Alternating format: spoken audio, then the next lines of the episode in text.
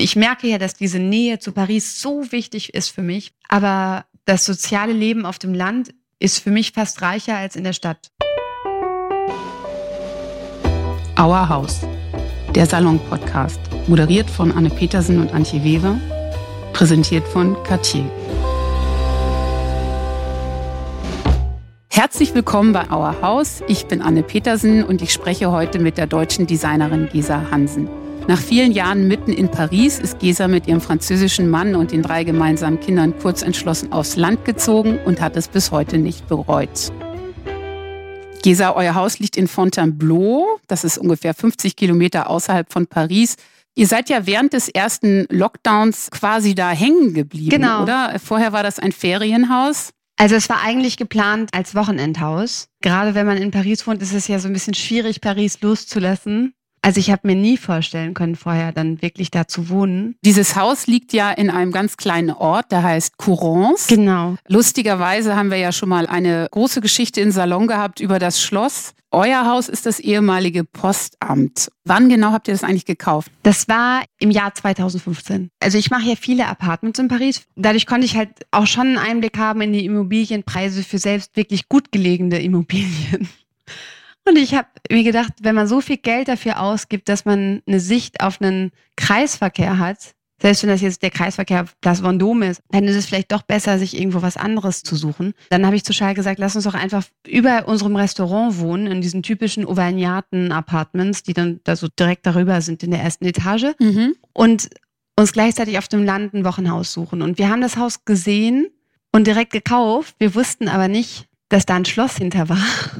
und haben dann einen Tag danach so eine Panikattacke gekriegt und dachten, was machen wir, wenn das Dorf total schlimm ist? Das heißt, ihr, ihr habt im Internet geguckt oder ihr seid da einfach mal rumgefahren oder wie habt ihr das Haus entdeckt?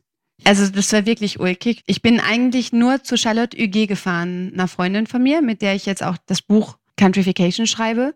Und dann waren wir da draußen in diesen Wäldern. Wir sind dann direkt spazieren gegangen und sind danach dann vor lauter Begeisterung in so eine Immobilienagentur reingestolpert und meinte, wir würden gerne ein Haus kaufen. Die meinte, ich kann Ihnen jetzt noch zwei Häuser zeigen. Die haben wir uns dann angeguckt. Das erste Haus war furchtbar, das zweite Haus war unser Haus und dann haben wir es gekauft. Also in so einer totalen Euphorie-Panik. Das war eine totale Kurzschlussentscheidung. Wir haben erst danach gemerkt, was für eine geniale Region das eigentlich ist. Aber es kommt ja einmal, einmal kam ja dazu, dass das Schloss genau hinter unserem Garten quasi anfängt. Und die Familie Garnet macht ja unheimlich viel für das Dorf. Also kulturell unheimlich viel und die organisieren Diners mit Chefs aus aller Welt. Und dann haben sich eben total viele Foodie-Leute hier angesiedelt. Also die Bäckerei ist einer der besten in der Ile-de-France. Essenstechnisch, ich, das, was für Charles ja extrem wichtig ist, eben als Chef, war das wirklich ein Paradies. So ein Paradies, dass Charles mittlerweile halt auch die ganzen Sachen in seine Restaurants nach Paris bringt. Genau, das muss man vielleicht jetzt an diesem Punkt mal zur Erklärung sagen. Also dein Mann ist ja Gastronom, der heißt Charles Compagnon. Also ich habe ihn ja in seinem ersten Restaurant kennengelernt, im Richer. Und es sind mittlerweile drei Restaurants. Es fällt alles so unter den Begriff Neobistros, oder? Ganz genau. Also quasi auf der Qualität eines Michelin-Tisches, aber eben ohne diese ganzen Regeln und Gesetze, die das dann manchmal so ein bisschen steif machen. Mhm. Das ist einmal das Richer im zweiten Arrondissement, Rue Richer. Dann das 52 in 52 Rue du Faubourg Saint-Denis. Das habe ich damals schon designt. Und jetzt das Neue, was jetzt gerade erst aufgemacht hat, Café Compagnon. Ich glaube, wir müssen noch mal zum Anfang zurück. Also das heißt, ihr habt das Haus gesehen und das ist ja so ein relativ großes Haus, hat 270 Quadratmeter und ist aus hellem Sandstein gebaut. Ja, was ich auch total schön finde. Also es gibt ja auch hier in der Gegend dieses, dieses wunderbare Licht, weswegen die ganzen Maler damals in die Region gezogen sind. Und ich glaube, dass die Steine dieser Gebäude ganz viel verantwortlich dafür sind, für dieses Licht. Und ist Courance so ein Ort, der komplett in diesem Stein gebaut ist? Ja, das ganze Dorf ist in dem Stein gebaut. Für uns Deutsche ja so ein ganz ungewöhnlicher Anblick, ne? dass man in diese Orte reinfährt und die sind irgendwie so harmonisch. Und es sieht ja auch so aus, als wären alle Häuser aus dem gleichen Stil. Es sieht halt aus wie so ein kleines malerisches Dorf. Und was hat das damals gekostet? 600.000, wofür wir in Paris wahrscheinlich 50 Quadratmeter bekommen hätten. Und wann wurde das Haus gebaut? Das weiß ich gar nicht genau und die Immobilienmaklerin wusste das auch nicht genau. Aber ich glaube ungefähr 18. Jahrhundert. Also was ich halt wahnsinnig gut fand wenn man zu dem Haus hinläuft, sieht man halt diese große Tür. Und das ist unsere erste Haustür. Und danach kommt man erst in so einen Eingang. Es kommt erst der Eingang, dann kommt eben dieser Vorhof, dann kommen die Nebengebäude und dahinter der Garten. Es ist ja nicht ganz klar, ob es tatsächlich das Postamt war. Also uns wurde damals vom Schloss gesagt, dass es das Postamt war, aber es könnte auch so eine Auberge gewesen sein, weil es eben diese Stelle dahinter gibt. Und im Haupthaus, wenn man dann eben in den Eingang reinkommt, kann man dann entweder weiter in den Garten fahren, wenn man die ganzen Türen aufmachen würde, mit den Kutschen. Oder links in das Haus reingehen und da ist dann quasi wie so eine größere Empfangshalle. Das ist jetzt mein Wohnzimmer. Dann ist dahinter eine kleine Küche und man kann quasi von der linken Seite über die erste Etage auf die rechte Seite gehen. Ich glaube, das war wirklich ein Durchfahrt dann zu den Ställen. Und bei den Ställen gibt es dann überall so Futternäpfe für Pferde und so weiter. Und zu dem Zeitpunkt hattet ihr ja nur ein Kind. Mittlerweile seid ihr zu fünft. Wie alt sind dann deine Kinder und wie heißen die? Romy ist jetzt vier, Finn ist sechs mhm. und Lou ist zehn. Also ich hatte ja schon immer den Wunsch, wieder aufs Land zu gehen, weil ich bin ja wirklich absolut auf dem Land aufgewachsen und habe gedacht, das müsste ich ja eigentlich packen. Aber ich hatte dann doch Angst, den Link zu Paris zu verlieren. Und dann kam Corona. Genau, dann kam Corona und wir sind am Wochenende aufs Land gefahren und ich, hab, ich bin ja dann immer so, dass ich daran nicht glaube. Das heißt, ich habe das wirklich erst in der letzten Sekunde dann wirklich kapiert, dass wir jetzt auf dem Land bleiben wie ich auf einmal auch anfing, mich für andere Sachen zu interessieren, so wie Gemüseanbau. Also ich war damals dann schon oft bei den Jardins de Corrence mit auf dem Feld. Mhm. Also ich habe mich sehr schnell mit Patrick Dietz angefreundet, das ist der Regisseur vom, vom Schloss. Der Verwalter. Und mit dessen Frau Isabel Townsend. Also es sind für mich immer noch so mit die wichtigsten Menschen in meinem Dorf. Also da kann ich jederzeit auftauchen und ein Glas Wein trinken. Ich glaube, dass Patrick auch gesehen hat, dass wir so ein bisschen die gleiche Ästhetik haben und dass ich auch neugierig war zu lernen. Und dann haben wir halt ziemlich viel zusammengearbeitet. Bis hin dazu, dass ich halt eben diesen Verger, das kleine Häuschen selber gemacht habe. Also es war auch mitten im Lockdown. Das war so ein kleines Haus gewesen, so ein bisschen Schneewittchenartiges Countryhaus, was noch zum Schloss gehörte. Und das habe ich dann komplett renoviert. Wir haben ja damals mit euch eins der ersten Salon Lives gemacht. Ja. Und zu dem Zeitpunkt war es ja eigentlich noch nicht unbedingt klar, dass ihr jetzt da bleiben würdet. Und äh, wann wart ihr an diesem Punkt, dass ihr gesagt habt, die Kinder werden umgeschult? Ich glaube, der ausschlagendste Punkt ist, dass wir ein Spielzimmer haben, was so im rechten Flügel des Hauses ist, während wir immer im linken Flügel des Hauses sind. Und das isoliert auch das, dieses Kinderchaos vom Rest des Hauses. Ich bin ja so ein bisschen Interior-Psychopath. Aber ich glaube, das war wirklich der Punkt, an dem ich zu Charles gesagt habe, wir können nicht mehr in eine Wohnung ziehen, in dem es nicht dieses Spielzimmer gibt. Dann gibt es ja diese wunderbaren Bilder von dir auf dem Pferd. Das ist aber nicht dein Pferd. Das war eher zufällig, weil ich bin mit dem Kinderwagen damals an dem Schlosspark vorbeigegangen, an dem es auch so eine Poloschule gibt. Und da saßen ziemlich viele ältere Männer auf Polopferden und haben da gespielt. Und ich habe mir das kurz angeguckt und einer von denen kam dann zum Zaun und meinte, möchtest du mitspielen? Und dann habe ich Ja gesagt. Und dann meinte er, kannst du reiten? Und ich habe Ja gesagt. Also ich kann aber gar nicht so gut reiten. Also mittlerweile kann ich wirklich gut reiten. Hast du in deiner Kindheit geritten oder? Ja, sie haben uns halt damals immer die Ponys von der Weide geholt und sind dann einfach nur mit Halfter im Hardcore-Galopp über die Weiden geritten. Ich kann ziemlich gut auf dem Pferd sitzen bleiben, aber ich habe eher so einen Gaucho-Style. Aber für Polo ist es halt der Hammer, mhm. weil es geht ja eigentlich darum, den Ball zu schlagen und auf dem Pferd zu bleiben. Und dann habe ich gemerkt, dass ich ziemlich gut im Polo war. Und seitdem reite ich eigentlich extrem viel. Also dadurch, dass die Pferde halt nur zwei Häuser weiter wohnen. Und du hast jetzt den Altersdurchschnitt deutlich gesenkt, oder? Ja, das stimmt.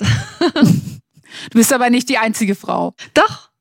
Wirklich? Ja, da bin ich auch total stolz drauf. Das finde ich ja ganz, also das finde ich ja sehr lustig. Aber ist das dann so eine richtige Mannschaft? Also nee, also wir haben schon Mannschaften und wir haben auch Turniere und ich werde auch oft angeschrien. Finde ich auch immer lustig, weil ich ja finde, dass Männer beim Sport viel mehr schreien als Frauen.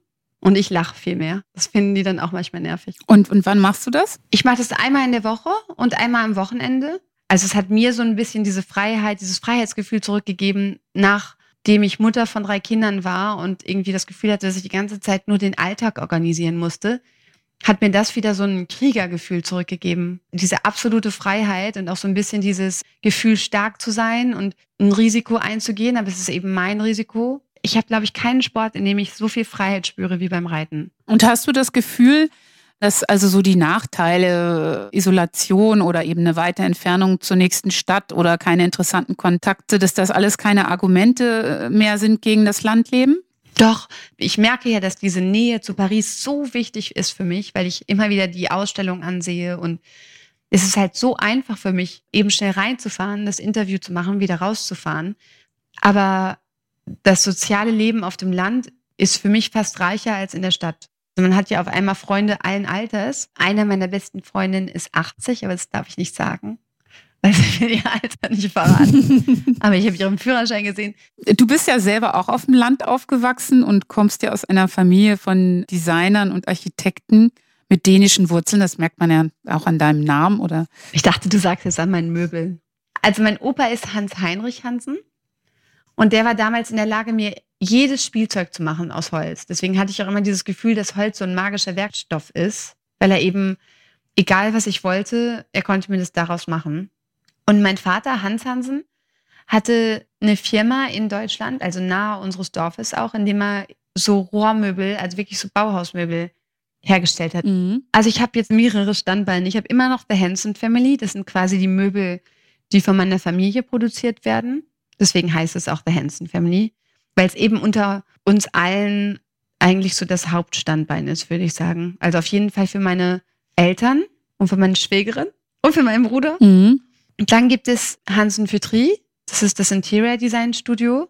Aber Fütri, also die Hälfte von mir, also die Hälfte von meinem Studio macht jetzt eher Set Design und ich mache das Interior. Das heißt, es ist jetzt eigentlich nur noch Gesa Hansen. Und äh, dein Wohnzimmer ist ja auch mit einigen Hansen-Möbeln eingerichtet.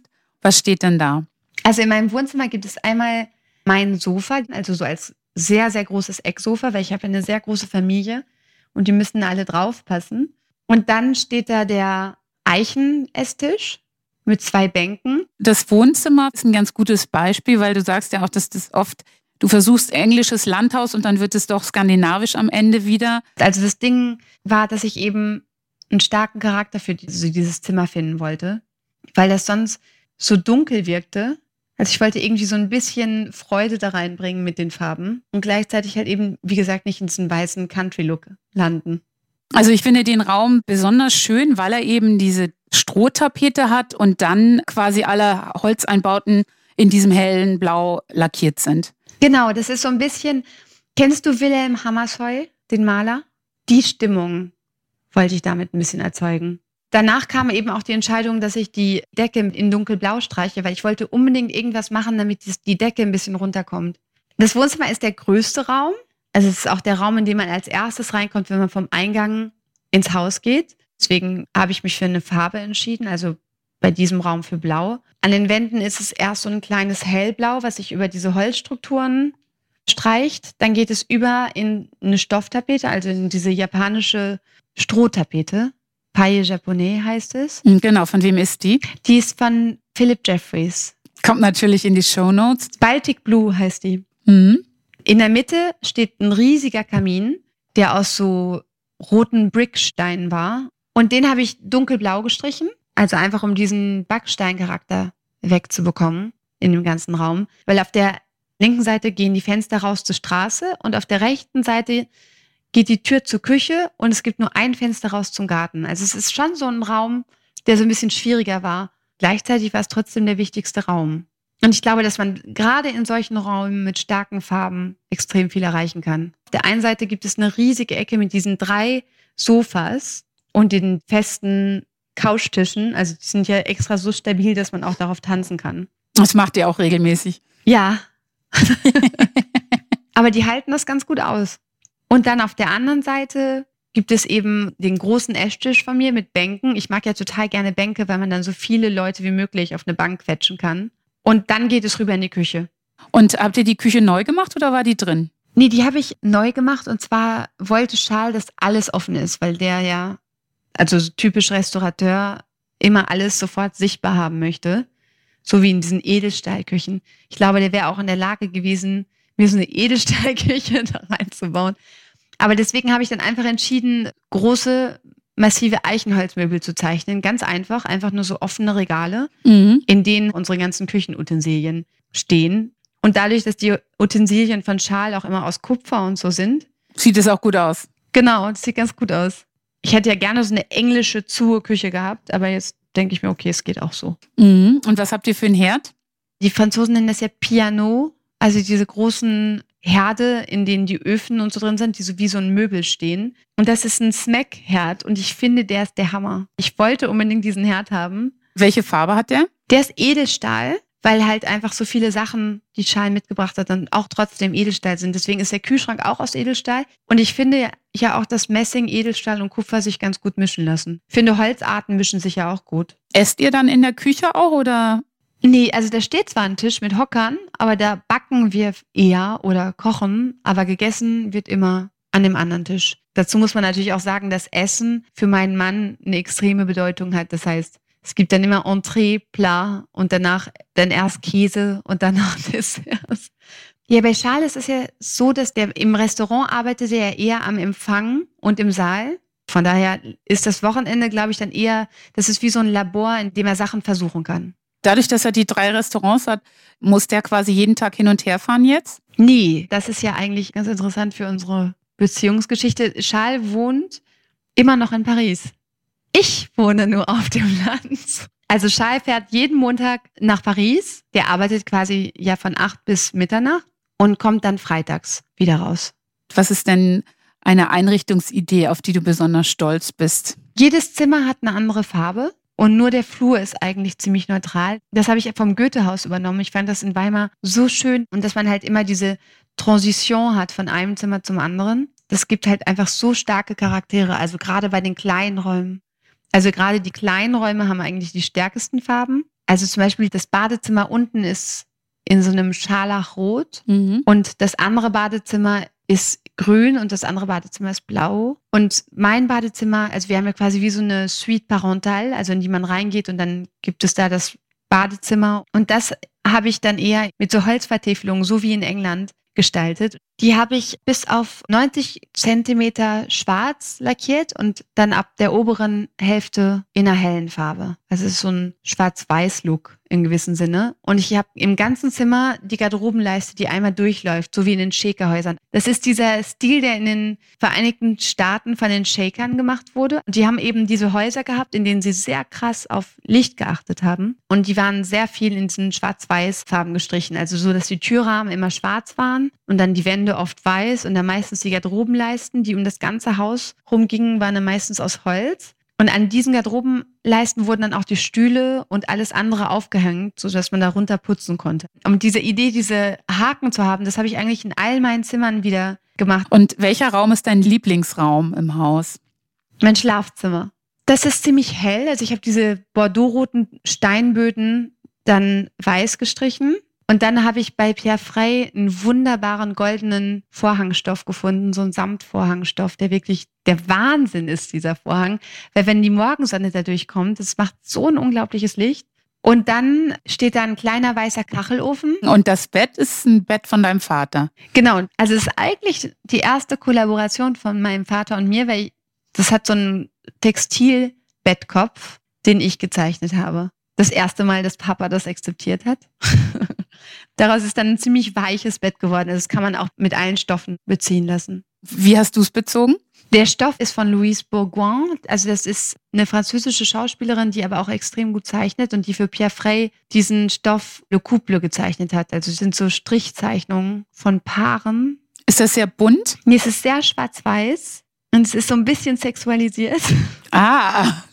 Weswegen ich jetzt überlege, es gegen einen Josef Frank-Stoff zu ersetzen. Auf der anderen Seite denke ich mir, ich meine, im Louvre sehen die Kinder das auch. Also Lou, meine zehnjährige Tochter, meinte, Mama, du nimmst uns doch auch mit in den Louvre, dann kann man da auch diese Figuren ineinander sehen. Aber ich habe irgendwie gedacht, vielleicht doch lieber nur Blumen.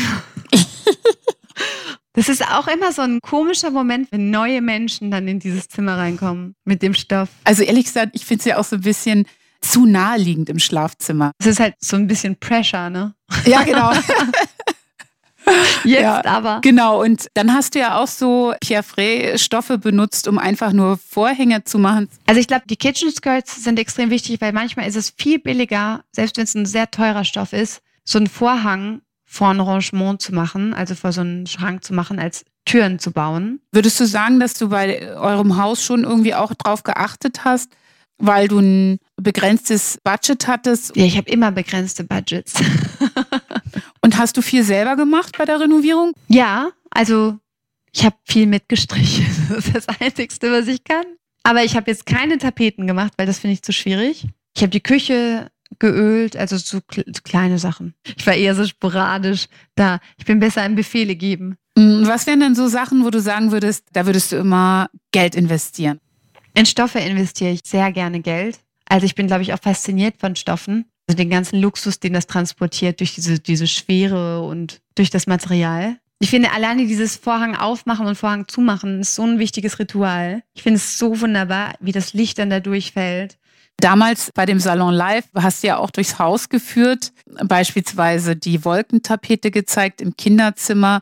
Also die Wolkentapete war Lus Entscheidung. Da war ich ziemlich stolz drauf, dass sie das entschieden hat und keine andere Tapete. Das hat Antje direkt nachgemacht. Genau. Also Bruno hat jetzt die gleiche Tapete in seinem Zimmer. Gibt es sonst noch andere Tapeten im Haus? Also es gibt bei den Kindern immer Tapeten, weil ich bin damals mit viel Tapeten bei meiner Oma aufgewachsen und ich finde man, ich erinnere mich heute noch an jedes Motiv daran, weil ich mich wahrscheinlich auch oft ein bisschen gelangweilt habe, aber ich finde, das kann einem so viel Zeit vertreiben, auf diese Motive zu achten und es ist gleichzeitig so inspirierend. Was sind da so deine Lieblingstapeten? Also ich mag gerne Tapeten, von denen Lou behauptet, dass es aussieht wie das Zimmer einer toten Prinzessin. Deswegen benutze ich die nicht. einer toten Prinzessin? Ja, also es sind halt so alte Blumenmotive oder Vögelmotive, die Kinder, glaube ich, nicht so gut finden. Also einmal eben wie diese Wolkentapete von Pierre Frey und dann gibt es einmal so eine Berglandschaft. Also da gibt es ja total viele Motive, die für Kinder auch funktionieren. Ich mag nicht so gerne so Hardcore-Kindertapeten, weil ich finde, da wachsen die auch einfach zu schnell raus. Und ich meine, die, diese Tapeten, die so ein bisschen zum Träumen einladen, aber gleichzeitig trotzdem auch für Erwachsene funktionieren, die sind ja dann viel langlebiger. Wie ist es denn für Charles, wenn er mit dir zusammenlebt? Lässt er dich machen oder ist ihm das auch manchmal zu viel? Ich glaube, wir sind das perfekte Couple, weil er so jemand ohne Besitz ist in gewissen Ansprüchen. Also er mag es wenig Sachen zu besitzen. Das ist für mich natürlich total gut. Also er lässt mich machen und er liebt die Interiors, die ich schaffe. Weswegen er mir auch bei dem neuen Restaurant jetzt so viel, so eine Carte Blanche gegeben hat. Wie ist das mit Unordnung?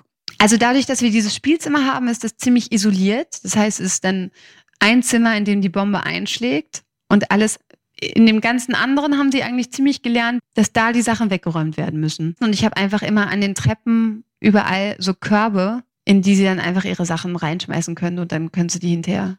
Dann stelle ich die Körbe einfach wieder ins Spielzimmer. Also das ist eine super Idee. Finde ich ja sehr französisch. Ja, oder auch, dass Kinder am Tisch sitzen bleiben. Und seid ihr euch da einig? Ja, das ist, glaube ich, der größte Streitfaktor. Weil ich ja immer wieder die deutsche freie Erziehung möchte und das gar nicht so schlimm finde, wenn Kinder jetzt nicht stundenlang am Esstisch sitzen bleiben können. Während ähm, das ist halt für Schal so das Wichtigste die ist schon viel militärischer, die Erziehung, die Schal gerne hätte. Aber ich bin ja die ganze Woche alleine. ja, da kann er nichts machen, ne? dann kann er am Wochenende das so ein bisschen machen, aber in der Woche ist es dann eher sehr deutsch. Wie ist das mit Weihnachtstraditionen? Also ich mag diesen ganzen Erzgebirgsschmuck und ich finde es so schön und das ist ja auch alles aus Holz. Und was hast du da? Also diese typische Weihnachtspyramide, in der die dann alle so rumlaufen Je höher die Kerzen sind, desto schneller laufen die. Und der ganze Baumschmuck ist eben aus dem Erzgebirge. Hast du auch das Engelorchester? Ja, ich habe das Engelorchester, steht auf dem Kamin. Ich finde das für die Kinder auch total schön. Mhm. Mich hat das früher total fasziniert und ich merke jetzt, dass die Kleinen das halt genauso fasziniert. Und gibt es bei euch einen Adventskalender? Ja, den muss ich jetzt ganz schnell noch machen. Also wir haben immer diese typischen deutschen Säckchen, in die dann Sachen reingesteckt werden. Aber du machst nicht drei. Doch. Ach. Machst du einen? Okay, ich mache einen, ja. Ach, ich mache einen das für ist vier eine total Kinder. gute Idee, das hätte ich immer früher wissen sollen. Scheiße. Nee, ich muss drei machen. Ich finde ja, Weihnachtsschmuck kann ja ehrlich gesagt auch sehr spießig sein. Es gibt diese Firma, die heißt The Christmas Company. Die machen so Filzfiguren, so aus aller Welt. Mhm. Also wie jetzt zum Beispiel, weiß nicht, New Yorker Taxi oder Ruth Ginsburg oder Matisse. Und das hält eben auch aus Filz, das heißt, es geht auch nicht kaputt. Weil alles andere geht bei uns kaputt, wenn das aufgehangen wird. Weil wir haben ja auch einen Hund der dann manchmal noch zwischendurch in den Baum reinspringt. Ah ja, genau. Was habt ihr für einen Hund? Das ist ein Nova Scotia Dog Trolling Retriever, ist das. Oh my God, was ist das? das ist so die kleinste Retrieverart. Die sind extrem easy, total lieb mit Kindern, brauchen halt viel Auslauf. Was auch ganz gut ist, weil man läuft ja auf dem Land auf einmal viel weniger, ne, als in der Stadt. Ja, man fährt, man fährt Auto, oder? Ja, du fährst halt immer Auto und du, du mhm. also ganz ehrlich, um die Schritte voll zu kriegen, also diese 10.000 Schritte da. In Paris laufe ich so viel und auf dem Land echt selten. Also jetzt, Gott sei Dank, seit dem Hund laufe ich wieder genauso viel.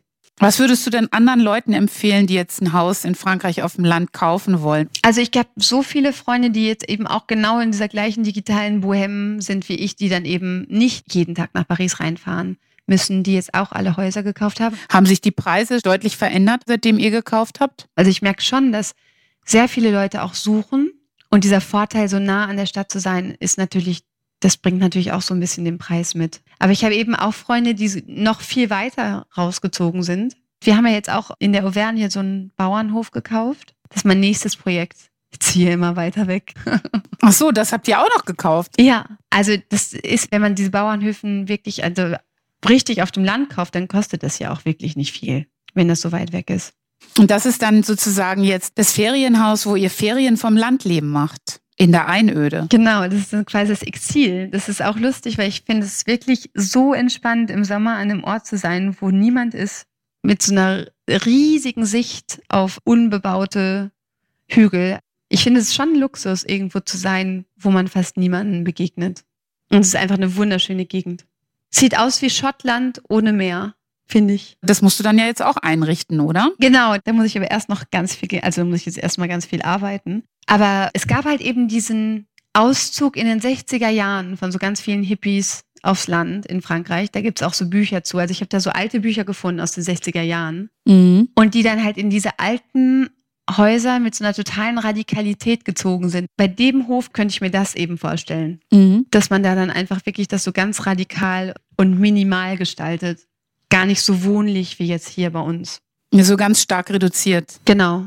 Also so sehr rural, würden die Franzosen sagen. Ist das kleiner oder größer als das Haus, in dem ihr jetzt wohnt? Das ist größer. Was? Noch größer. und was hat das gekostet? 80.000. Was sind das für Preise? In der Auvergne werden einem die, die Häuser ja hinterhergeschmissen.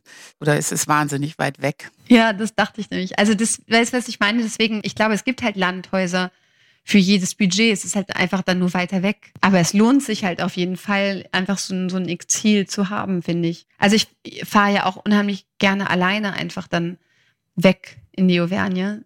Weil ich finde, wenn man immer in der Familie ist, das ist ja auch so ein Kreativitätskiller. Wie lange fährt man dahin? Fünf Stunden ist schon weit weg. Befindet sich dieses Haus dann in einem sehr schlechten Zustand oder kosten alle Häuser an dem, also in der Auvergne, so wenig? Das ist schon jetzt nicht in einem super Zustand. Aber es gibt viele Häuser. Also wir haben ja schon ein kleines Haus da, was wir dann wieder verkaufen würden, was eher im Stadtzentrum, also in, in so einem kleinen Dorf ist. Stadtzentrum. Also es ist halt im Dorfzentrum. Und das hat damals nur 50.000 gekostet. Also es geht eigentlich. Ja, es geht absolut. Hier muss ich in die Auvergne.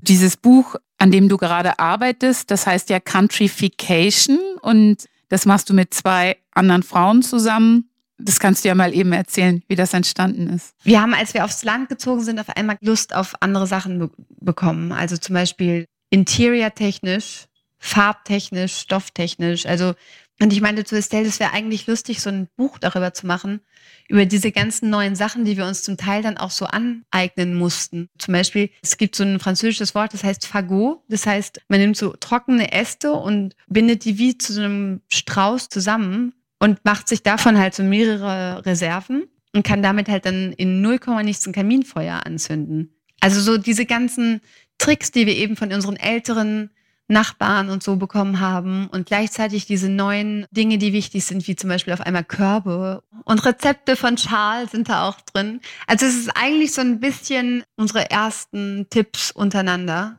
zum einen Teil und diese Home Stories auf der anderen Seite. Und eben ziemlich gute Texte von Estelle darüber, über diese ganzen Ängste, die man am Anfang hat, über die ganzen Hürden, über Sachen, die es leichter machen, dann eben auch viele Geschichten wenn mal was schiefgelaufen ist.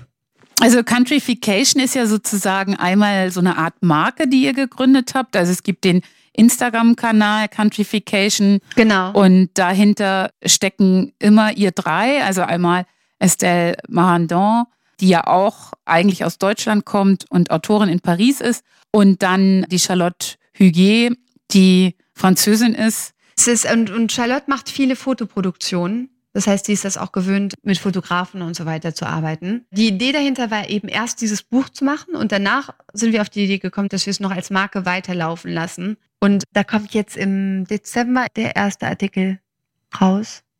Also wir machen das einfach dann so, genau wie bei Hanson Family, Artikel pro Artikel. Also einfach immer eine Produktion weiter. Also der erste ist jetzt ein Kerzenständer, passend zu Weihnachten. Was macht ihr an Heiligabend? An Heiligabend kommen immer alle zu uns, also die Familie von Charles, meine Familie, die Familie von meinem Schwager. Also wir sind halt so eine Riesenbande. Und dann haben wir meistens Austern, die dann draußen aufgemacht werden. Und da trinken wir dann meistens Champagner zu, während wir die Austern aufmachen. Wir sind dann ziemlich schnell beschwipst. Und dann gibt es so ein riesiges Weihnachtsessen, was Charles dann jedes Mal plant und was jedes Mal anders ist. Wie viele Leute seid ihr dann so? Ich glaube, wir sind so zwölf Erwachsene ungefähr so zehn Kinder. Und als Dessert gibt es jedes Mal Gâteau Nantais. Kennst du das? Das ist so ein Rumkuchen. Also es ist so ein Kuchen, der dann so mit Rum begossen wird, der wirklich so lecker ist, so einfach zu machen. Mhm. Und das wirklich der Lieblingskuchen von allen. Ah, ich glaube, das Rezept nehmen wir auf jeden Fall auch in die Show Notes, würde ich sagen. Ja, das musst du unbedingt nehmen. Das ist wirklich, also es ist ein ganz einfaches Rezept und der Kuchen ist jedes Mal der Hammer. Mhm. Sehr viel Alkohol. Finden die Skandinavier natürlich total toll. Noch mehr Alkohol? ja, wir sind ja, also wir sind ja schon eine Familie, in der Alkohol eine große Rolle spielt. Das ist, ist sehr wichtig. Wir trinken zwar nicht viel, aber dass es dabei ist, ist, ist, ist wichtig. Habt ihr auch einen Tannenbaum? Ja, wir haben immer einen Tannenbaum. Ich habe ja auch mal einen Tannenbaum aus Holz gebaut, weil ich das dann trotzdem irgendwie immer so traurig für die Bäume finde. Aber wir haben immer einen Tannenbaum. Also ich glaube, für die Kinder ist das total wichtig. Auf einen Baum könnte ich wirklich nicht verzichten an Weihnachten. Wie geht der Abend dann weiter? Also es wird extrem viel gegessen, extrem viel getrunken und irgendwann fallen alle ins Bett. Das ist wirklich so. Also das Essen ist ja das Wichtigste. Mhm. Das heißt, es wird wirklich über Stunden gegessen. Das finde ich immer ein bisschen schwierig den Tag danach esse ich dann einfach nichts mehr. Und dann gibt's noch Käse? Genau, es gibt ja erst noch dann Käse, und dann gibt es Dessert und dann gibt es Digestiv. Meistens endet das damit, dass meine Brüder singend am Tisch sitzen, zusammen mit meinem französischen Schwager und ich hochgehe. und sie singen dann auch Französisch? Das kommt drauf an. Das ist immer so ein Mix. Die Marseillaise kommt dann natürlich immer irgendwann. Ab einer gewissen Uhrzeit. Und Odo Fröhliche. Genau da wird wirklich alles durcheinander gesungen. Also das ist auch nicht mehr von großer Qualität. Viel Freude, wenig Qualität. Mhm. Die Männer singen und du schleichst dich langsam aus dem Bild. Das finde ich eine schöne Schlussszene. Gesa, das Gespräch hat mir viel Spaß gemacht. Vielen Dank. Danke, Anne. Vielen Dank an unsere Freunde von Cartier, die diesen Podcast möglich gemacht haben und an Malakow Kowalski für die Musik Sarah Illenberger für die Illustration unseres Logos und Dennis Krüger für den Schnitt. Wenn es Ihnen gefallen hat, abonnieren Sie uns und empfehlen Sie uns weiter. Wir freuen uns schon auf unsere nächsten Gäste und natürlich auf Sie.